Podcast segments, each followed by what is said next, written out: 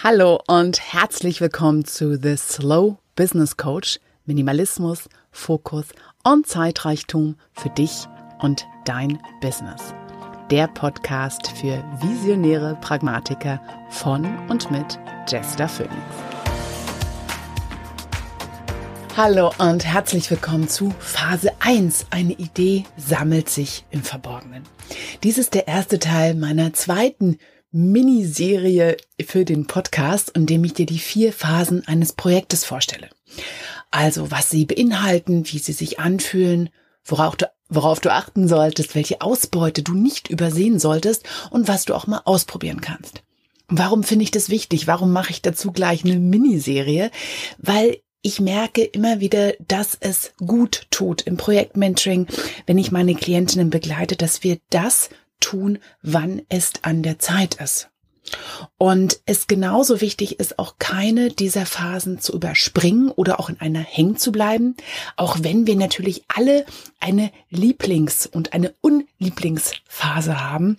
Und wenn es nicht weitergeht, hat es oft eben auch damit zu tun, dass wir Dinge versuchen zu tun, die da gar nicht hingehören oder einfach in einer dieser vier Phasen hängen bleiben und deshalb es nicht vor und zurück geht.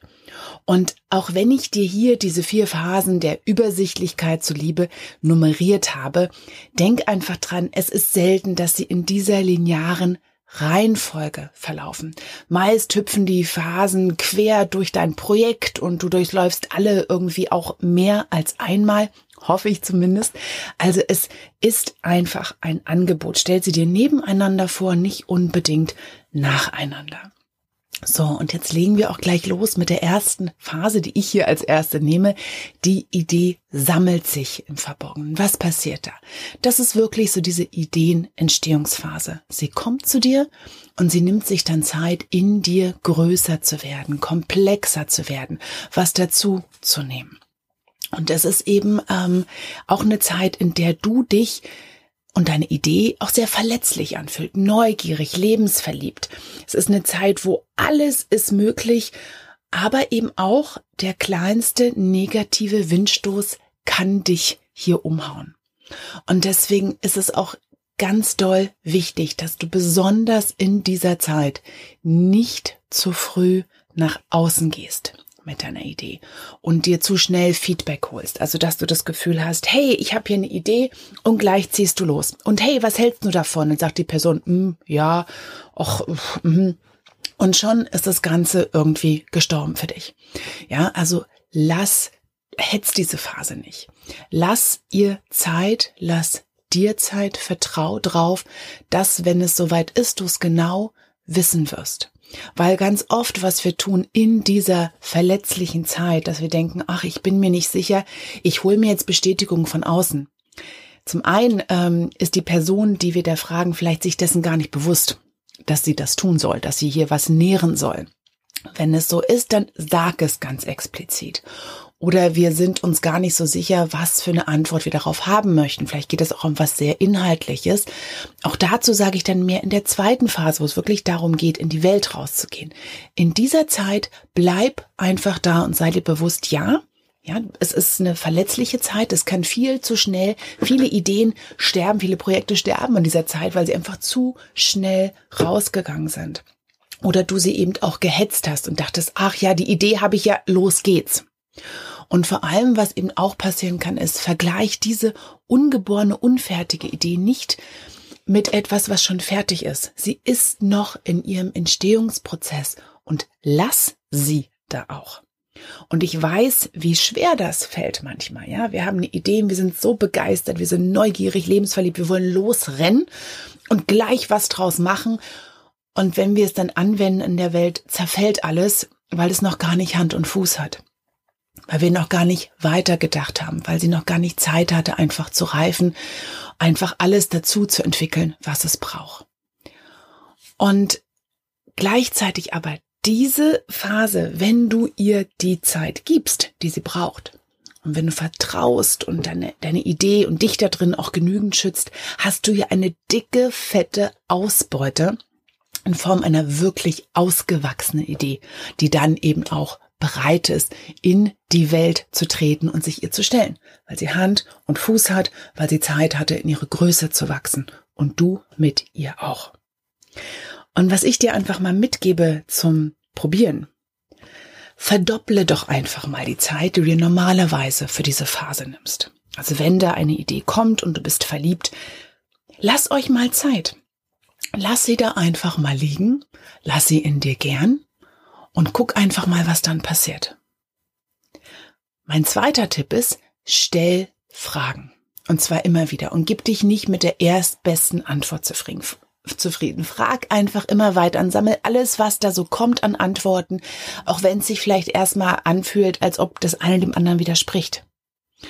Und hab auch keine Angst, immer wieder Anfängerin zu sein. Fang immer wieder von vorne an. Nimm dir immer wieder ein neues Blatt und beginn nochmal. Vertrau dem, dass diese Idee, wenn sie in dir wächst, du auch immer wieder gerne von vorne anfangen kannst.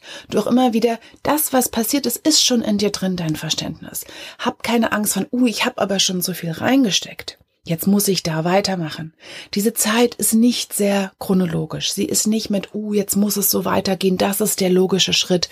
Geh immer wieder zurück auf Anfang. Geh immer wieder zurück zum Neuen. Geh immer wieder zurück zu diesem, zu diesem Gefühl von, ich weiß alles und ich weiß nichts. Ja, es ist einfach eine Zeit, in der du deine Idee und dich schützt. Ja, in der du ihr Zeit gibst.